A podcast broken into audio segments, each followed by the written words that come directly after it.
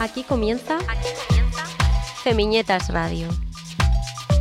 Aquí no dibujamos las historias, te las contamos. Femiñetas en el Prat Radio, una producción de Chamana Comunicación.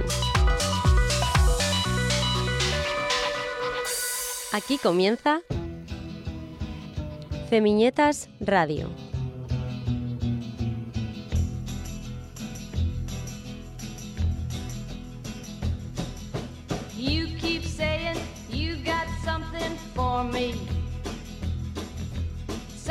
You call love, but confess. You've been a messin' where you shouldn't have been a messin'. And now someone else is getting all your best. These boots are made for walking, and that's just what they'll do. One of these days, these boots are gonna walk all over you. Hola Florencia Col. Hola Camila Ferrari Kaplan, aquí estamos, tercera temporada de Feminietas Radio, episodio 31 y Nancy Sinatra que no deja de cansarme, no deja de cansarme, escucha, escucha, escucha, escucha. And you keep losing when you ought to not bet. Me encanta, me encanta, no, no, me la, me la pongo, me energiza. Llegó eh, este momento del año que ya eh, necesito vacaciones.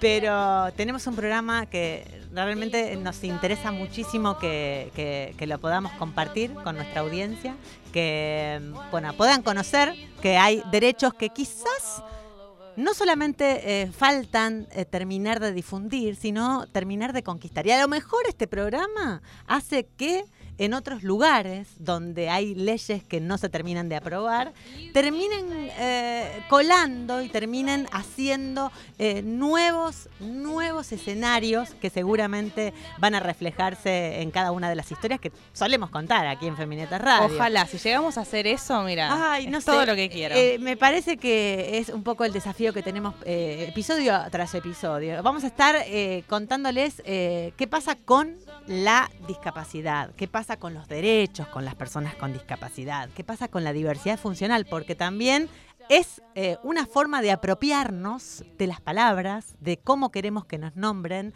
Una de las cuestiones que vamos a hablar hoy, de la vida independiente, de los, eh, por ejemplo, de los seguros que tenemos que tener en cuenta a la hora de, eh, por ejemplo, tener idea de si se respetan las leyes o no.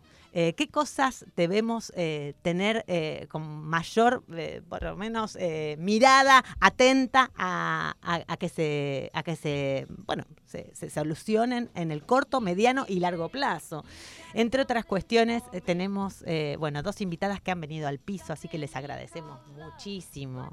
Eh, presentamos a las dos Monse, porque este programa hoy se va a calificar con las Monse, un nombre más que típico aquí en la Cataluña. En España no sé, pero en la Cataluña seguro está mm, a, a nuestro, a nuestro lado Montserrat Reyes, que es fundadora de Monsegur, que es una consultoría de seguros que visibiliza problemáticas y colabora junto a, a otras compañías para proteger a las organizaciones y a las personas que se encuentran en situaciones de discriminación.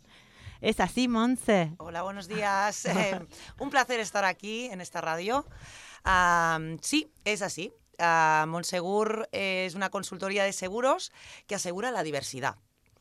¿Y qué significa esto? Pregunta mucha gente. Pues bueno, aseguramos a todo tipo de personas, incluidas las que tenemos una diversidad funcional, una diversidad de sexo, raza o cualquier tipo de diversidad.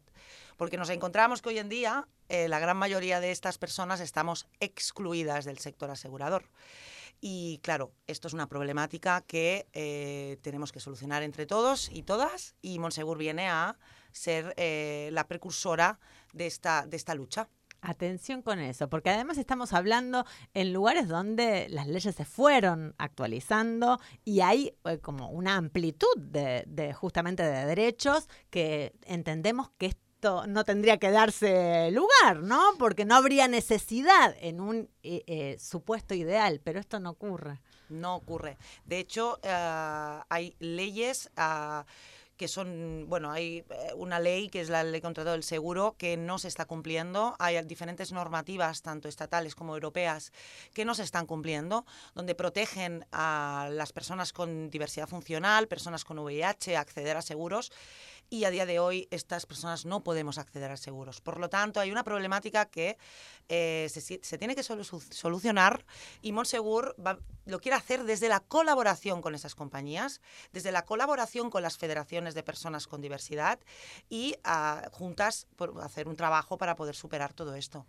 Monse Reyes, la que hablaba, y Cami vas a presentar a la otra Monse, que le vamos a decir Mon, para que podamos diferenciar a nuestras invitadas hoy al micrófono. Mon García es pedagoga, educadora social, asistente sexual y activista pro-sex por los derechos sexuales de las personas con diversidad funcional. Escritora del primer libro que trata sobre la asistencia sexual, la resurrección de las monstras. Bueno, un poco asistencia sexual entre deseos y placeres, ¿no? Mon, ¿cómo estás? Hola, buenas, encantada de poder participar aquí con vosotros. Bueno, nos encantaría que nos cuentes eh, primero, bueno, uh -huh qué, qué es lo que haces y por qué te, te decidiste después a, a, escribir el libro, pero primero acercarte a un colectivo eh, que, que, bueno, que te interesó, te, te, conocí hace unos años, Monse sí. también es ilustradora y ha participado de Feminietas, nuestro proyecto, nuestro medio de comunicación autogestionado, que pueden visitarlo eh, y conocer un poco de, de, qué es lo que hacemos. Así que bueno, uh -huh. has participado y siempre los derechos de ya no decimos las minorías, decimos de, de las personas, eh, y la inclusión fue siempre un rumbo, un norte a seguir. Así que contanos un poco cómo, cómo te acercaste. Pues siempre he estado bastante metida en proyectos sociales, comunitarios, educativos y um, en la universidad, esta, cuando estudiaba pedagogía, surgió el tema de la asistencia sexual. Fue, tocaron el tema de forma muy superficial, pero fue algo que me llamó mucho la atención, me, dio, me generó muchísima curiosidad y recuerdo que a partir de ese momento hubo algo que eh, quise como empezar a no solo investigar, porque sí que me había leído artículos, había empezado a, ver también diferentes documentales que trataban el tema, pero que quise tratarlo ya como en primer primera persona y, ver realmente eso que, generaba y empecé a trabajar como asistente sexual y a partir de ahí eh, todo aquello que conllevó en estos dos últimos años de experiencias eh, que las he ido relatando en este libro que comentabas al principio. El, el, el, la, la, resurrección de las monstruos. Exacto. eh, que, que, que, han resurgido y que están, eh, es un libro que, uh -huh. que, has editado hace poco tiempo, lo has hecho sí. sola, lo has hecho con otras personas. El libro está recién estrenadito, ha ah, sido un libro bien. que he parido ya por fin, Ay. después de mucho tiempo, eh, ya no solo escribiendo, sino buscando editorial, acabando de gestionar, de maquetar, y al final lo he conseguido eh, ed editar con la editorial Imperdible que es un proyecto súper lindo que está en Madrid, autogestionado y, y bueno, de carácter anarquista. Y, um, y, bueno, ahí está estrenado justamente para, para el día de San Jordi, que el día anterior me fui a Madrid como una loca a buscarlo porque no me llegaba. Y, Suele pasar sí. cuando nosotras trabajamos de manera interdependiente, Total, autogestionada. Totalmente. Suelen pasar esas cositas, pero bueno, lo vale. Decíamos lo vale, fuera lo vale. del micrófono que toda esa adrenalina, ese agotamiento wow, sí. y demás también lo vale porque somos eh, las decisoras, ¿no? También de, de, de, lo que queremos llevar a cabo. Eh, hace, hace años eh, conocíamos la historia de Antonio Centeno, que además de uh -huh. ser docente y un gran activista por los derechos de la diversidad funcional, la vida independiente, nos decía y nos hacía también poner en función nuestra cabeza y nuestros cuerpos sobre el modelo integral de ciudadanía para todas, todas y todos. Eh, diversidad funcional y autonomía. Dice Antonio Centeno, vivimos en el mismo mundo y eh, hay una comunidad que se organiza en reconocer formas más accesibles de habitabilidad para todas y todos y hacerlas realidad.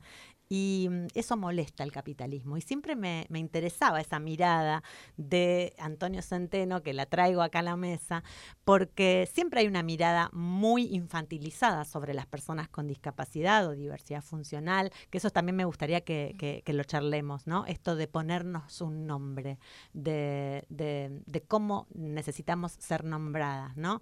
Eh, me interesaría que, que arranquemos por ahí esta charla que, bueno, insistimos, la Mon y la Monse están aquí invitadas en, en- en el piso. Bien, pues yo eh, como persona con diversidad funcional, yo eh, la verdad que ah, el término a mí me gusta que lo escoja la persona que realmente lo, lo- los- los- lo- lo tiene, ¿no?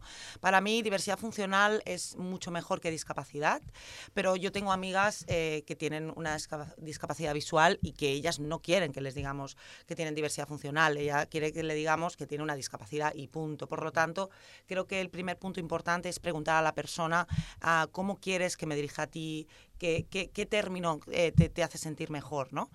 Ah, y, y sí que es verdad que hay un tema aquí, ah, no sé qué pensarás, Mon, de esto de, de la diversidad y discapacidad.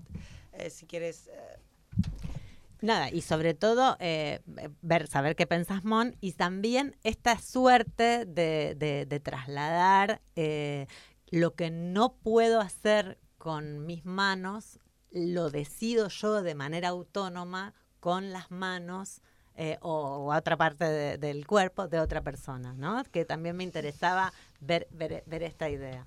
Sí, primero de todo, eh, cuando pienso en discapacidad, eh, como tú has dicho ahora con las palabras de Antonio Centeno, ¿no? Todo el tema del capacitismo, cómo vuelca a la, productividad, ¿no? La productividad de unos cuerpos y de unas capacidades, que lo estabas mencionando en el sistema capitalista, cómo realmente esto influye muchísimo porque suelen ser vistas las personas con discapacidad o con diversidad funcional eh, como personas ya no solo infantilizadas, sino también como cuerpos no capaces, no productivos, y por lo tanto están fuera del sistema y, mm, y, no solo del sistema como tal eh, um, capitalista, sino también del territorio sexual, del territorio de, um, de agencia propia, eh, um, porque bueno, suelen ser cuerpos también considerados como no, no deseables, no, no deseantes, y, y todo esto influye muchísimo.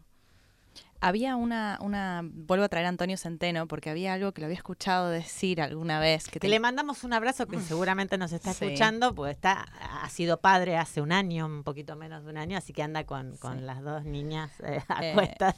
que te- tenía que ver con esta diferencia entre discapacidad y diversidad funcional como términos en relación a que em, la si, si me él decía, ¿no? Si yo me identifico como discapacitado, lo que hago es poner la- e- ese peso en mí. Si yo digo que tengo diversidad funcional, empezamos a cambiar el enfoque y lo que está mal es el edificio al que yo no puedo acceder, no yo porque no tengo esta discapacidad. Entonces ahí es donde cambia el enfoque y donde se puede empezar a pensar cosas, porque si sos vos no hay nada para cambiar. Ahora, si es el edificio, si es el acceso, digamos, pensando en diversidad funcional física en este caso, eh, si es lo que está fuera, aquello que está mal, entonces ahí es donde se pueden empezar a pensar otras cosas. Esta era la defensa que yo había escuchado del término diversidad funcional, pero me parece muy interesante lo que dice Monse en relación a, bueno, si hay una persona que el término discapacidad se identifica y le parece que es algo que es, es una camiseta que se puede poner y llevarla para adelante porque le sirve como identificación identitaria en la vida, eh, está muy bien preguntar, ¿no? Es como cuando Como preguntamos todo, los pronombres. Los pronombres. Exactamente. Es, es- es muy similar, sí, sí. De hecho, estoy muy, muy a favor de lo que acabas de comentar. A mí me gusta mucho decir, bueno, me, me- me gusta el término de diversidad funcional, pero sí que es verdad que, que, bueno, que hay que preguntar y hay que, que ver con, con qué término se siente mejor la persona. Monse, eh, ¿por qué necesitaste ver de qué manera desde tu, tu- emprendimiento eh, ibas a accionar y a colaborar, a hacer una acción social eh, en, en- en- en un espacio donde no, no se estaba cumpliendo todo lo que debería cumplirse con una ley que supuestamente para afuera es brillante?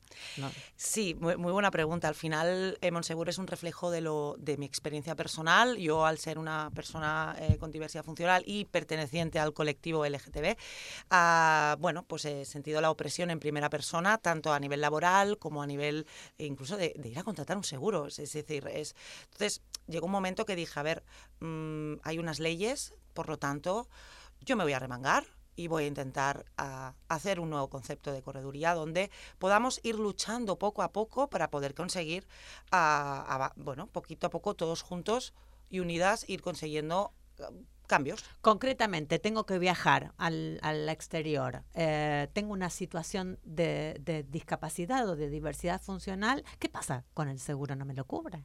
¿Cuáles? Eh, contanos si querés. Os explico casos más, más eh, concretos. Sí. Al final tenemos una problemática en los seguros personales, ¿vale? Eh, como por ejemplo puede ser el seguro de vida, el seguro de salud, el Ujú. seguro de accidentes, pero también nos encontramos que en otros seguros como patinete, seguro de viaje, etc., hay cláusulas excluyentes Las letras chicas de los contratos. es. Bien, claro. eh, y esas cláusulas se tienen que hacer transparentes. Eh, yo siempre digo que eh, hacemos grande la letra pequeña, porque al final le explicamos al- a la persona que está delante que ese seguro no le vale para nada y que ese seguro no lo contrate, porque estas cláusulas la excluyen.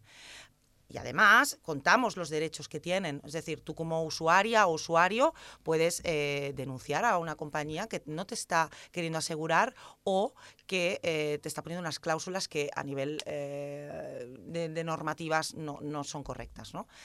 Pero insisto, Monsegur viene a hacerlo desde la colaboración y desde, eh, bueno, haciendo un ecosistema de personas y de compañías para poderlo solucionar a las buenas. Por lo tanto, eh, y ahí nació todo. O sea, yo me fui a contratar un seguro, me dijeron que no muchas veces. Ah, he sentido presión laboral también por tener mi discapacidad. Al final dije, bueno, pues me voy a montar ah, una empresa que tenga un impacto social muy importante y que genere un cambio sistémico y estructural en el sector asegurador.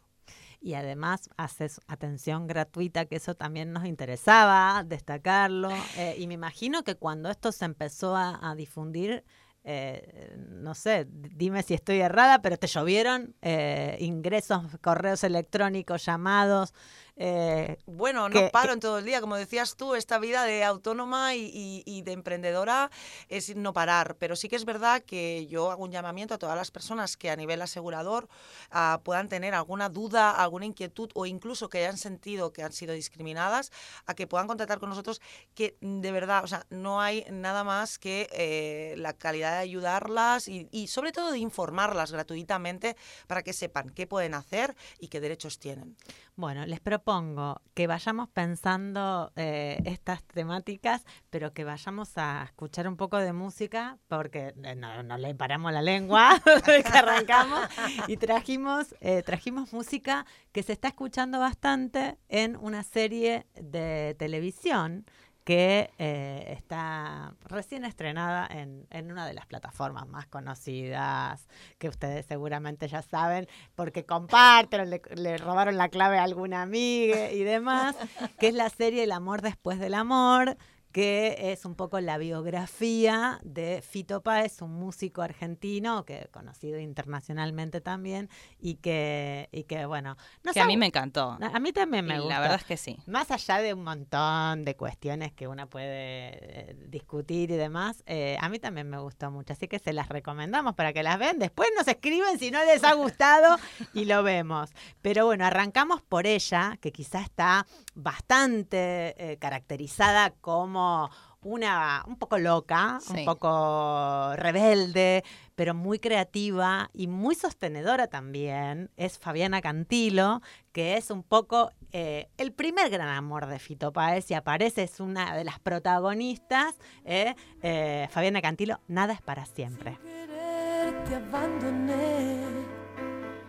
Solo sé que yo no sé cuidarte de mi amor.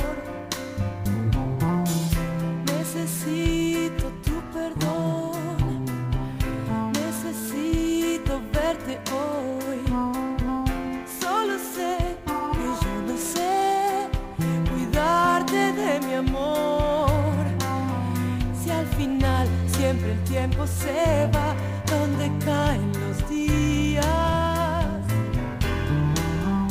Si al final abrazarse al dolor no nos deja brillar. Dime qué será, qué será de los dos cuando pase la vida. Algo ocurrirá, tengo una sensación, una carta guardada, un buen signo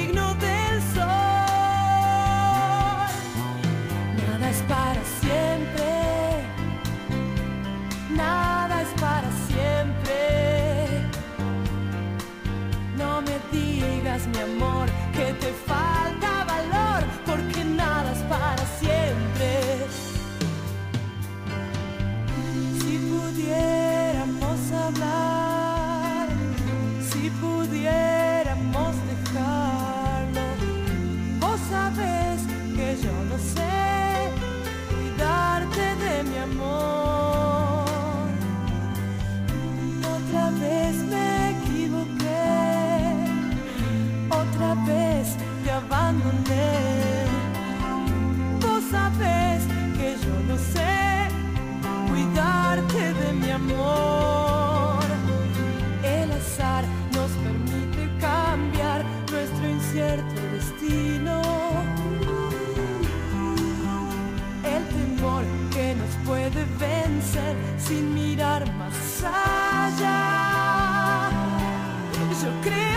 final nunca sé dónde voy, pero sigo un camino. Algo ocurrirá, tengo la sensación,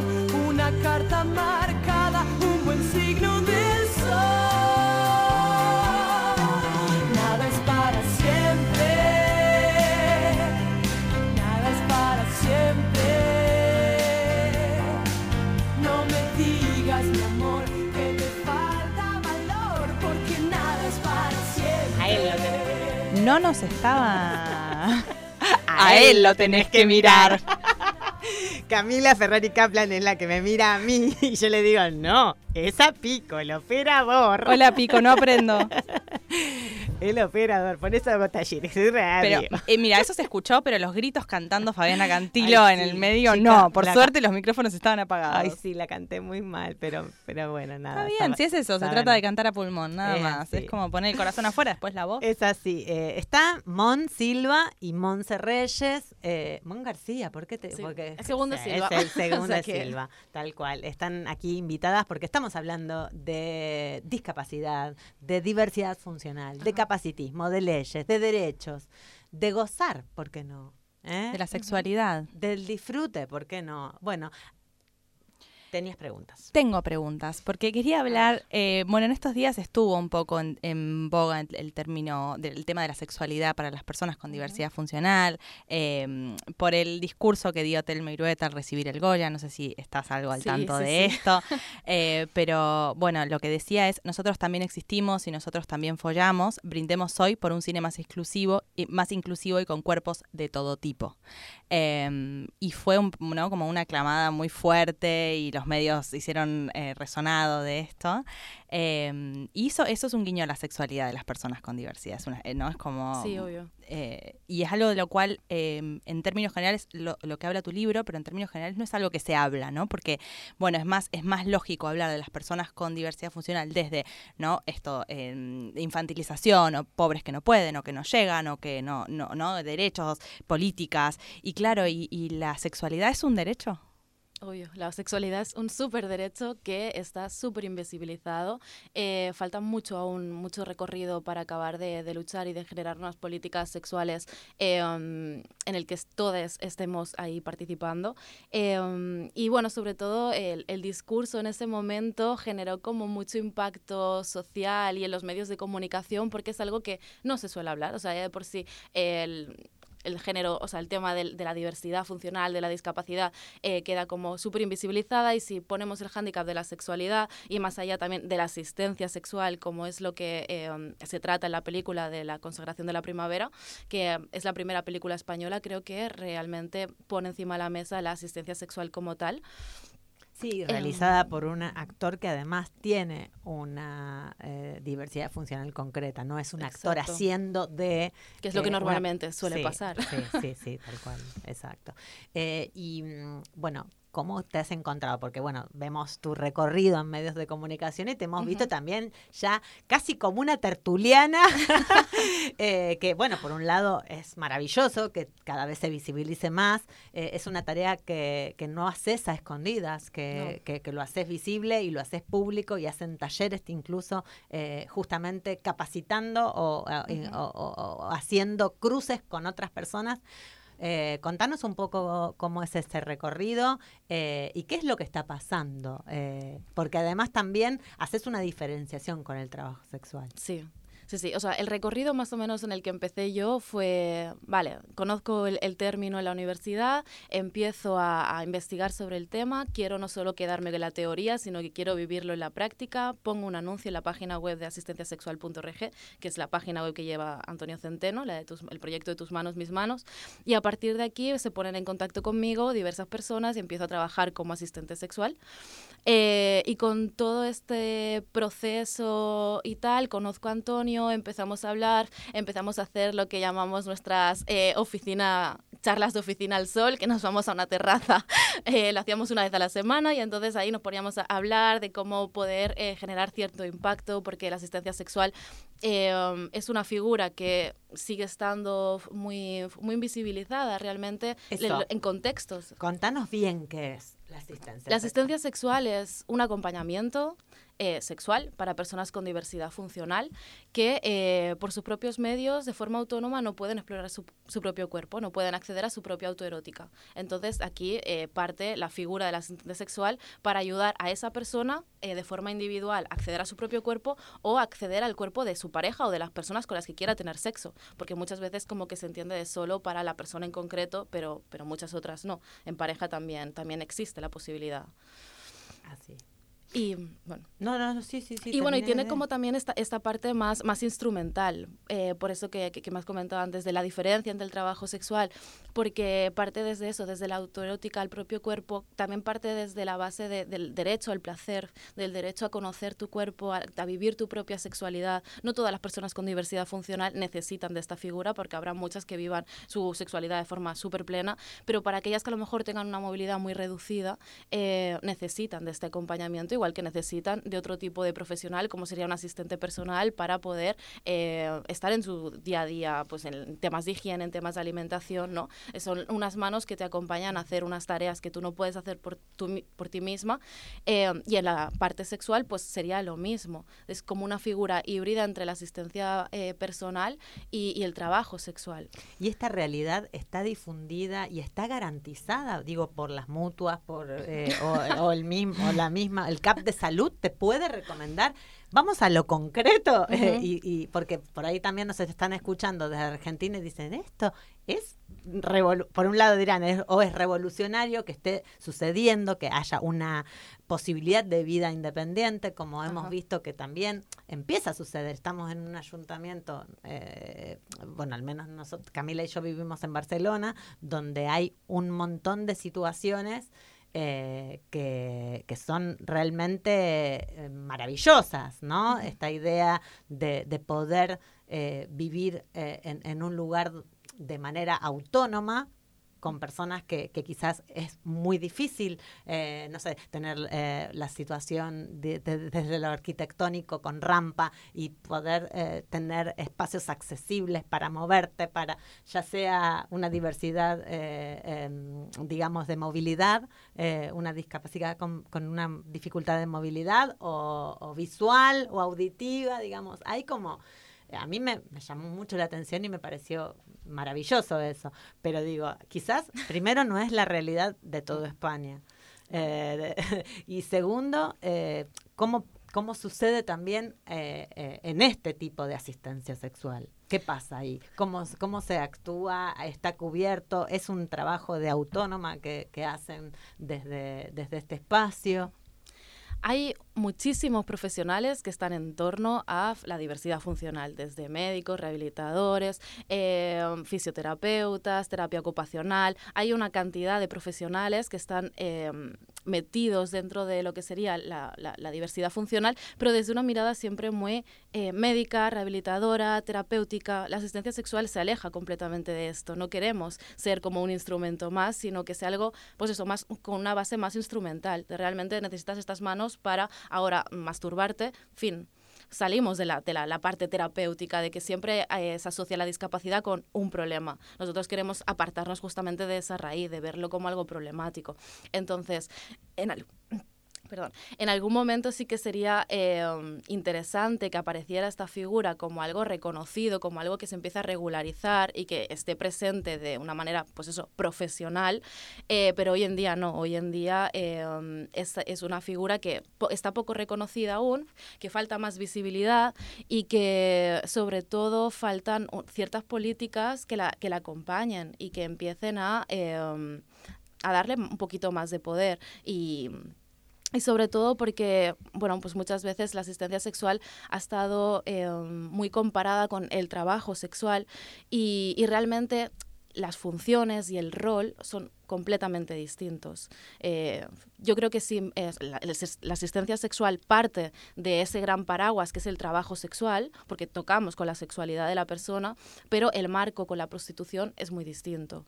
Igual que hay diferentes marcos, hay el, el- el marco de las personas que trabajan eh, de webcamers, de las que hacen masaje erótico, de las que hacen striptease, de las que hacen prostitución, pues la asistencia sexual sería otro marco más de ese trabajo sexual, pero que son con roles y con funciones completamente distintas. ¿Y legalmente cómo funciona, digamos? Si... Legalmente está en un limbo Ajá. ahora mismo porque el trabajo sexual sigue en un limbo. Actualmente en España no está ilegalizado. Bueno, vamos a ver porque con las políticas de recientes igual en algún momento, al tener ese carácter abolicionista, igual en algún momento sí acaba siendo ilegal o acaba siendo, bueno, de esta manera. Recomendamos paréntesis el programa que hicimos con Georgina Orellano, que es la titular, bueno, un poco la, la, la- la que lleva adelante eh, AMAR, es el sindicato eh, de trabajadoras sexuales de la Argentina, que estuvo eh, hace poco por aquí, así que charlamos y hay, y hay mucho para, para, para responder a esto que vos decías. Sí, de Eh, hecho, eh, viniendo por aquí con el tren estuve escuchando Ah, el, el último porque, bueno, Hizo la tarea. no, y que es una gran referente del tema de los sindicatos, de las trabajadoras sexuales. Y de hecho, las yo como asistente sexual también estoy in- involucrada en agentes motores de, de cambios de trabajo sexual y de- del sindicato precisamente para eso, porque consideramos que la asistencia sexual entra del marco del trabajo sexual y, y falta mucho más aún por reivindicar, aunque eh, em, quiero hacer como esa, esa distinción porque muchas veces se nos se nos compara con la prostitución y yo no tengo ningún problema en que se me compare porque para mí son compañeras, pero sí que es verdad que a nivel político y a nivel social es importante como dejar claro las diferencias por si en algún momento hay que regularizarlo y hay que profesionalizarlo, pues que se vean pues que son roles y funciones distintas. Tuviste ataques, tuviste muchas críticas. Bueno, te vi ahí peleando eh, y, y- argumentando en, en algunos eh, programas, sobre todo de tele.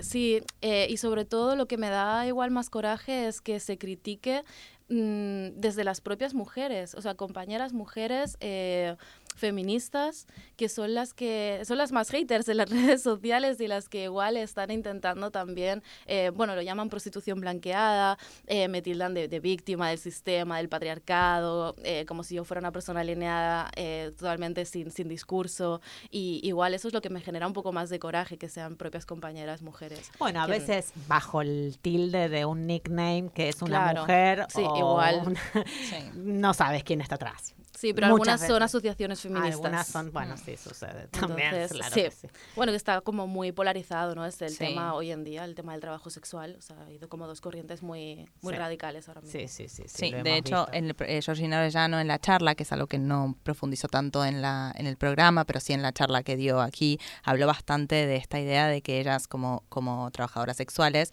se encontraron que no tenían ninguna puerta abierta dentro de los movimientos feministas y que de hecho no sabían, digamos, hablaba de mm, que las feministas hablaban de patriarcado, o de, de heteropatriarcado y que ellas no sabían lo que era esto, sabían, digamos, como esta, esta dualidad entre, entre las trabajadoras sexuales y el feminismo como institución, que, que puede pasar eh, una gran diferencia entre, entre lo que ocurre o no.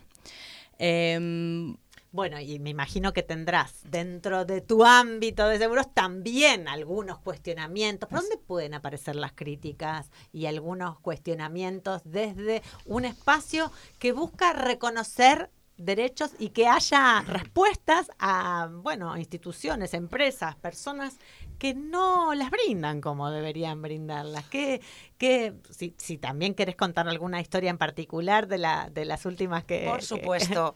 A ver, yo en este caso tengo que decir solo palabras positivas, la verdad. ¿Por Vamos. qué? Porque desde que fundé Monsegur, todas las entidades, las empresas e incluso las compañías de seguros están abriendo las puertas a un cambio Un cambio que posiblemente no sea fácil, ah, pero bueno, nadie, nadie dijo que lo fuera. Por lo tanto, ah, hay que ir poco a poco ah, pues haciendo cambios. Y, de verdad, eh, muy poca cosa, por no deciros nada, eh, en negativo. Todo el mundo eh, está apoyando la iniciativa y, yo me siento muy apoyada ah, y creo firmemente que, conseguiremos cambios muy pronto. ¿Cuál sería uno de los principales desafíos que te planteas eh, a corto plazo? Digo, pensando en que, bueno, estás eh, en un espacio conflictivo donde hay todo el tiempo movimiento y a su vez hay escenarios para mostrarnos, ¿no? Eh, con sus críticas, con sus problemáticas y demás, ya sea desde las redes sociales o los medios de comunicación, pero bueno, también hay, hay una voz que está saliendo cada vez más fuerte. Yo no creo que eh, hay personas que no tienen voz y uno las represente, todas tenemos voces. Totalmente de ¿No? acuerdo. Totalmente de Eh, acuerdo. pero bueno, sí hay canales que son quizá un poco más fáciles o facilitadores. Bien, aquí, a ver, el objetivo, el objetivo de Monsegur es acabar con la discriminación en, los- todos los seguros para las personas con diversidad funcional y eso es muy difícil. Ah, pero pero eh, creemos que con la- las propuestas que podemos hacer mm, en un año, en dos años, a medio plazo, pueden ser coger esos seguros y adaptarlos a las realidades que tenemos. O sea, hasta que las instituciones eh, puedan entrar dentro y nos puedan ayudar a que se acabe la discriminación absolutamente, que se sigan las leyes, por el camino intentar facilitarlo y que a día de hoy ya empecemos a crear cosas. Es decir, un ejemplo, una póliza de hogar para personas con movilidad reducida, Ah, porque a lo mejor un servicio de mantenimiento al año o dos servicios de mantenimiento al año le pueden suponer pues no tener que estresarse para porque se le ha roto un grifo o porque es decir, cada una de las realidades. Por lo tanto, queremos acercar el seguro, que es una herramienta de protección al final ante imprevistos, que los imprevistos los podemos tener todas y todos. Entonces, ir allanando el camino para llegar a un fin mucho más grande, que será acabar con la discriminación en este sector eh, por parte de to- todos los actores. ¿Qué fue lo más bestia que te pasó ¿A, nivel, ¿A qué nivel? a nivel de discriminación? Bueno, a mí personalmente... A lo mejor no lo. a- a lo sí, sí, mejor sí. no lo- a ver, no a mí tuviste. yo he ido a, bueno, pues yo he ido a, me he comprado un piso, he ido a pedir una hipoteca a- y, y- y claro, cuando yo, yo, yo digo que tengo una discapacidad, esa hipoteca eh, no me la dan porque no me hacen el seguro de vida, por ejemplo. Eso es un ejemplo claro que pasa mucho, em, que pasa mucho y que, y que esto al final se tiene, se tiene que ir solucionando. Ah, esto es un ejemplo, hay muchos. Por ejemplo, yo tengo un- un- una persona cercana Pero pará. pero no, no, Espera, pausa, pausa. Si me dices, cuéntame No, cosas, yo tiro. No, claro, no, porque entonces va, no te, no te quieren dar el, el- la hipoteca. O sea, ¿cuáles son las herramientas antes de, de- de- de- de seguir? Porque digo, hay una ley que eh, es la ley de discapacidad, que se sigue llamando así aquí en España. Vale. Correcto. Vale. Entonces, bueno, ¿cuáles son las herramientas que vos tenés al, a mano? An- Vale, esta es una muy buena pregunta. Ah, Perdón, te no, no, no, no, no. A ver, al final es, es, es cuando te pasa, ¿qué haces, no? ¿Qué Claro, haces? no? claro, Pues bueno, pues mira, aquí hay varias opciones. La primera es decir, no quiero saber nada más nunca de un seguro porque me han mm, tratado fatal. Y Eso es, es, es lo que pasa, ¿no? Que te enfadas muchísimo con Yo el sector. cor- Pero- corto, rápido el teléfono Sí. cuando me dicen Pero, que por ejemplo, el seguro de hogar es obligatorio. Claro, hay algunos. Mm, No es obligatorio el Ah. seguro de hogar, lo puedes escoger. El único obligatorio es, realmente el único seguro obligatorio es el de coche. Ok. A nivel persona, ¿eh? después a nivel entidades y empresas, ah, pues podemos, podemos, hay otros obligatorios, pero el de hogar no. Es decir, el seguro de vida ahora está cambiando. Eh, menos mal que las cosas cambian y los bancos no nos obligan tanto, ¿no? Pero hace poco, y sigue pasando, cuando tienes un- quieres una hipoteca, te, te- te obligan a contratar un seguro de vida, un seguro de hogar, y te obligan porque si no, o te suben el Euribor o no te la dan. Y cuando tú vas a pedir una hipoteca, estás desesperado para que te la den. Entonces, te ves en la obligación de uno de dos, o mentir y decir, no, no, yo estoy perfectamente, y pagar un seguro que sabes que no te va a cubrir nunca, O, mm, a ver, yo, bueno, tuvimos un caso reciente de una persona que, que me explicó que, que, que dijeron, bueno, tú vas en silla de ruedas, no te voy a hacer un seguro de vida, pero le vamos a hacer dos seguros de vida a tu mujer. Y entonces, claro, y el, el- el chico le preguntó, bueno, pero si se muere mi mujer, ¿me vas a pagar dos veces? Y el, el del banco le dijo, no, no, solo te pagamos una. eh, eh". Entonces, como, claro, esto, esto no puede pasar. Claro. Esto no puede pasar. Esta- estamos ya. eh, en- es que no puede pasar. Los, derechos- los derechos eh, se tienen que, que- que ir, vamos, consiguiendo y luchando para, para tenerlos en todos los sectores. En todos los sectores. Además pensando que probablemente el del banco, la persona que atendía a esa persona, no tiene idea, no lo hizo, o sea, no tiene idea de cómo, cómo resolver la situación, porque el problema es que hay una gran falta de información en general. Totalmente de acuerdo. Totalmente de acuerdo. Yo creo, estoy convencida que las compañías de seguros nos discriminan porque no entienden quiénes somos. Pero para eso estoy yo, para explicárselo perfectamente la oportunidad que tienen con, la- con las personas con diversidad. La diversidad es riqueza. Me encanta. La diversidad es riqueza. Bueno, estamos hablando con Monse, eh, Monse Reyes y Mon eh, García Silva. Las pueden encontrar en dónde? En sus Instagram, en páginas web. Eh, momento de difusión, porque ya se nos está terminando el programa, pero momento de difusión. El libro, además, eh, queremos saber, Mon, dónde lo podemos encontrar. Así que cuéntenos un Sí. poco para conectar. Eh, a mí me podéis encontrar en mi Instagram que es mon.gsilva. Eh, allí tengo un Linktree y ahí eh, voy subiendo todos los enlaces de par- participaciones que voy haciendo en tertulias, charlas um, y artículos que voy escribiendo en diferentes eh, revistas. Um, y luego aparte del libro, eh, la editorial es imperdible y eh, ahora mismo eh, se está distribuyendo por diferentes librerías con la distribuidora de Virus y la de Traficantes. Y aquí en Barcelona ahora mismo se encuentra en La Raposa, en Prole y en Crisicop. Eh, más en otras, pero en esas tres son las que seguro hoy en día están. Bien, ¿y por qué hay que leer eh, el libro de, de la resurrección? Hay de que leerlo monstruas? porque sobre todo es eh, una mezcla de, de texto eh, entre el ensayo y, y esa parte más experiencial mía que he vivido como asistente sexual en, en este, en estos dos años, en este recorrido, y donde intento un poco dinamitar eh, esa construcción de- del deseo. Eh, potenciar también esa diversidad de cuerpos y de capacidades.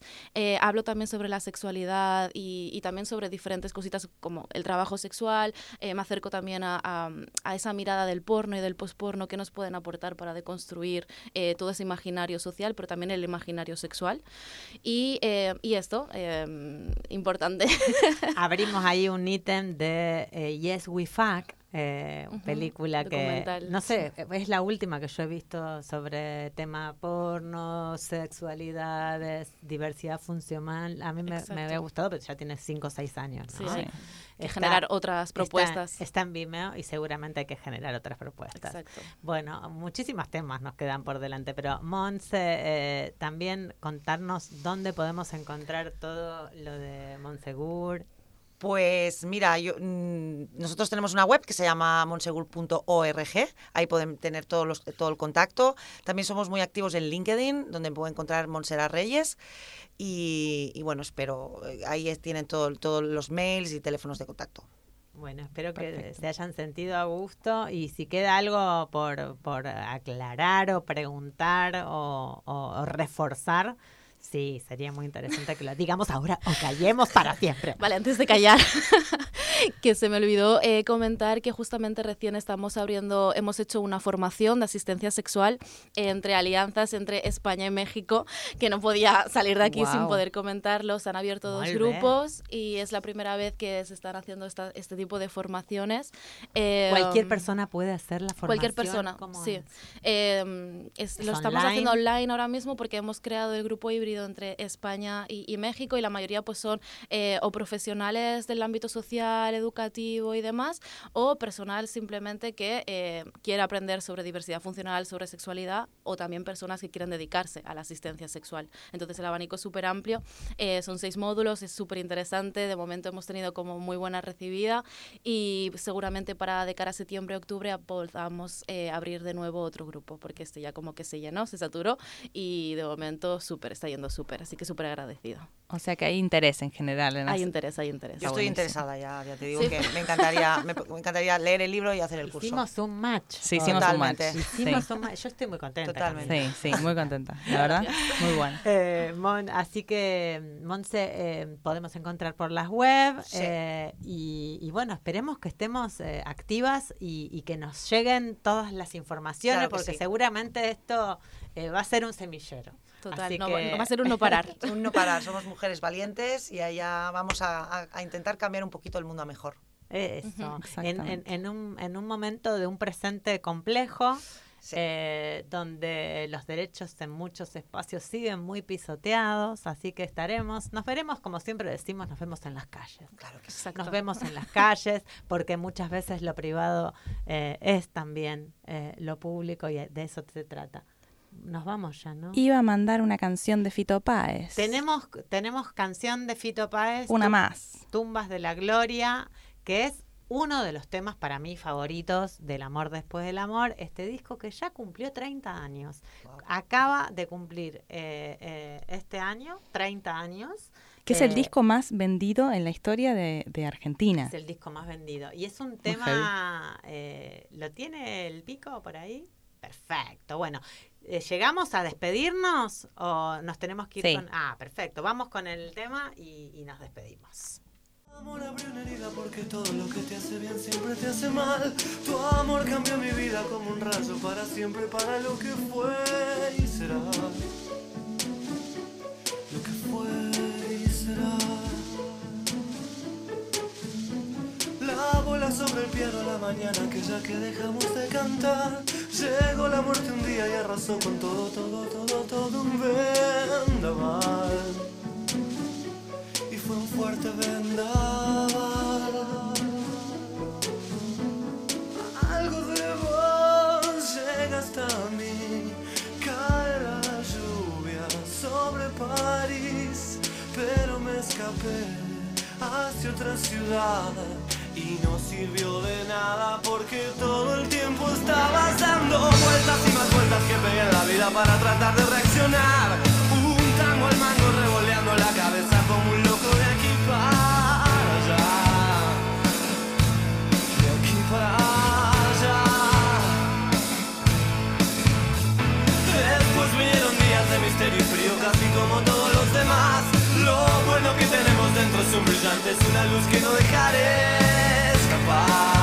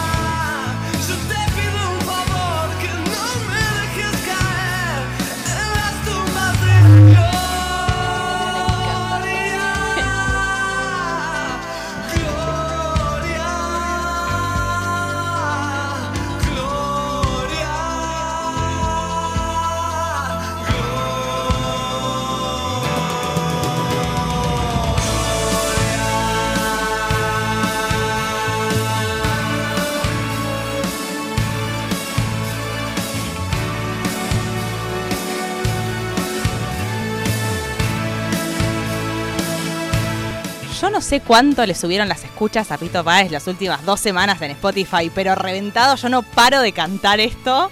No sé si se puedo, escuchó. No puedo parar, no puedo parar, no ¿Qué puedo es? parar de, de cantar. Eh, y Manol, si no lo escuchaste, a Fito Páez, sí, lo estás escuchando a Fito Páez y la serie también la viste, seguro. Claro.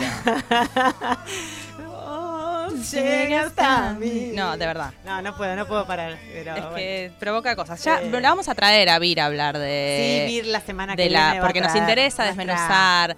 columnista en consumos culturales que desde Argentina que siempre nos hace una lectura muy rica que Muy bueno, hay rica. mucho para desmenuzar en la serie eh, de género de un montón de cosas Sí. pero también interesante que, que tengamos en un momento donde además eh, las narrativas están digamos en debate en debate.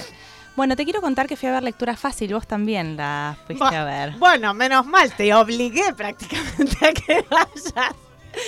Lectura fácil, eh, una, una obra basada en eh, el libro de Cristina Morales, eh, dramaturgia y dirección de Alberto San Juan. Yo no sé dónde están ahora, porque estuvieron en Madrid, estrenaron en eh, noviembre, diciembre del 2022 en Madrid.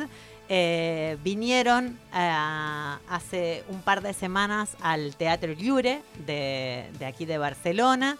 Eh, es una versión libre, es una versión que obviamente tiene su adaptación, pero me interesaba, nos interesaba, aquí con Cami que, que- que estábamos pensando también, más allá de las miradas sobre la obra en particular, que es eh, una apuesta eh, muy trabajada. El libro está contado sobre la historia de cuatro personas que tienen diversidad funcional, que tienen un- algún tipo de discapacidad, discapacidad cognitiva, pero a su vez mm, da vuelta a todos los esquemas eh, y todas las voces, eh, incluso de una ciudad, porque el libro está basado en Barcelona y la obra de teatro cambia ese escenario y lo hace en Madrid, que me parece más ayornado por el momento que está teniendo Madrid hoy Sí. con, eh, bueno, los Ayuso y compañía a la cabeza. Sí, la verdad. Eh, me parece más eh, interesante que esté ayornada eh, en, en- en Madrid y no en Barcelona, que tiene por ahí,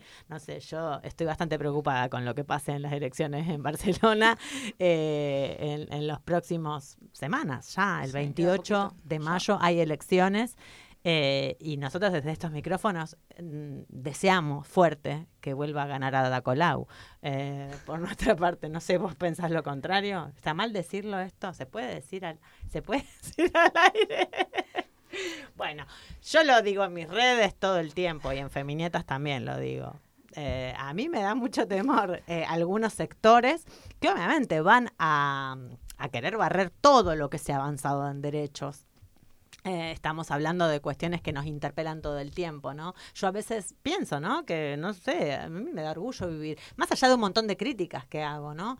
Eh, en una ciudad que se considera feminista, digamos, ¿no? Con, con lo que genera eh, una mirada feminista y ponerse a la orden del día con, eh, con esto, no solamente en los discursos, ¿no? Sí, eso sin duda, sin duda. Qué sé yo. Pero bueno, volviendo a la obra, ¿te gustó Te la diste cuenta que no dije nada, que me quedé calladita, Sí, pero que- calladita, por las dudas. Yo tengo un problema que no puedo Yo, quedarme en eh, silencio. está bien, me Hace parece bien. 25 Volvi- años. Volviendo a la obra, la obra.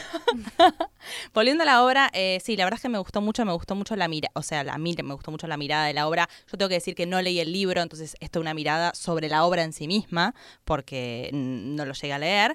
Em, pero me parece súper interesante, primero, que haya personas con diversidad funcional arriba del escenario, que es algo que normal, ya para desde el vamos es algo que no se ve. Digo, actores, actrices con diversidad funcional ahí arriba es algo, ya es una excepción.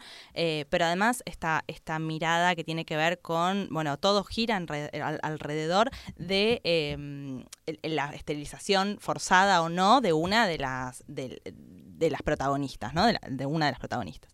Entonces es toda la discusión que se da en relación y no es mu- no es muy clara, no es hay, no hay un hay un juicio en el medio, Sí. hay declaraciones, pero hay Son eh, cuatro escenas, como cuando, como cuatro grandes escenas. La- está, dividida así la. Pero el, la- el debate que se da en relación a la capacidad de las personas con diversidad funcional de decidir sobre su propio cuerpo, sobre su propia autonomía, sobre quiénes son, sobre lo que quieren para la vida y sobre todo sobre su sexualidad, que es como una de las cosas que pone porque esta persona que eh, está sometida a la esterilización es una persona que se la puede ver como una persona muy deseante, muy sexual, eh, muy activa. De hecho, hay varias escenas que son bastante eh, explícitas en la obra. Bastante. Em, pero Una bueno, es una, felación. es una obra muy interesante. Ojalá vuelva a Barcelona. Me parece que hay que hablar em, más Sí, de. incomoda. incomoda te hace reír, muchísimo. te hace llorar, todo eso eh, en, En menos de dos horas es intenso, ¿eh? Sí. Es intenso. Monse, tenés críticas también de, de la obra, pero no sé si querés hacerla. No, yo el libro me encantó, aparte me lo regaló una persona súper especial que ya no está y entonces para mí significaba mucho esa obra. Eh, Cristina Morales escribe súper bien y en, y en esa obra con- en concreto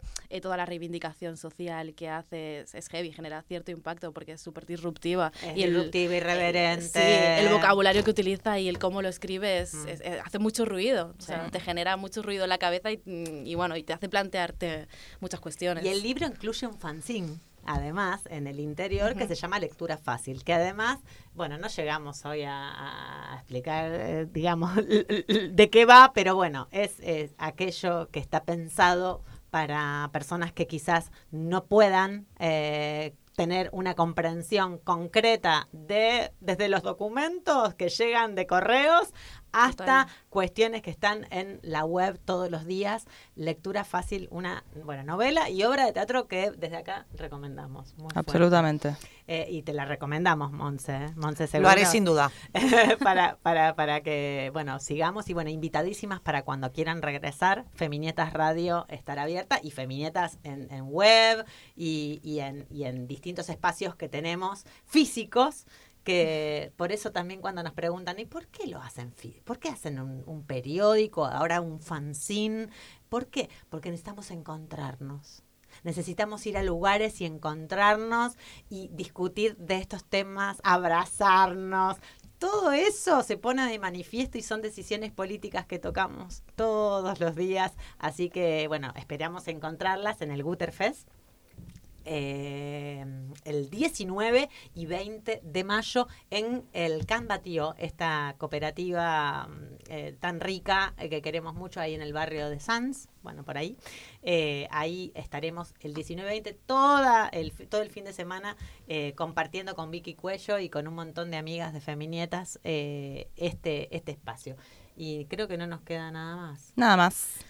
Para la próxima semana, recuerden que este programa se emite en directo por el Plat, el Plat, El Plat Radio. el Plat Radio 91. 91.6, eh, los días martes de 3 a 4 de la tarde y los domingos, reiteran, en Radio Universidad de Rosario 103.3 y también nos pueden encontrar en todas las plataformas de audio. Eh, es todo por hoy. Gracias, chicas. Monse Muchísimas gracias y por Ha Mon. sido un chicas. placer enorme. Muchas gracias. Eh, bueno, y a, la, a, la- a nuestra invitada que estuvo callada, toda nuestra colega también, no sé si eh, algo para decir o no. Nada, yo saludar, es un, un placer haber podido venir y un placer ser parte de Monsegur y poder ayudar a, a- a tener una sociedad más equitativa. Eso, Mi nombre lo- es Aina. Ah, ah, muy bien, Aina. Bueno, nos encontramos, gracias Pico, operando controles como siempre, gracias, haciendo magia. Camila Ferrari Kaplan. Florencia Col. Nos encontramos la próxima semana. Hasta luego. Femiñetas Radio. Una producción de Chamana Comunicación. Con Flor Coy y Camila Ferrari Kaplan. Femiñetas Radio.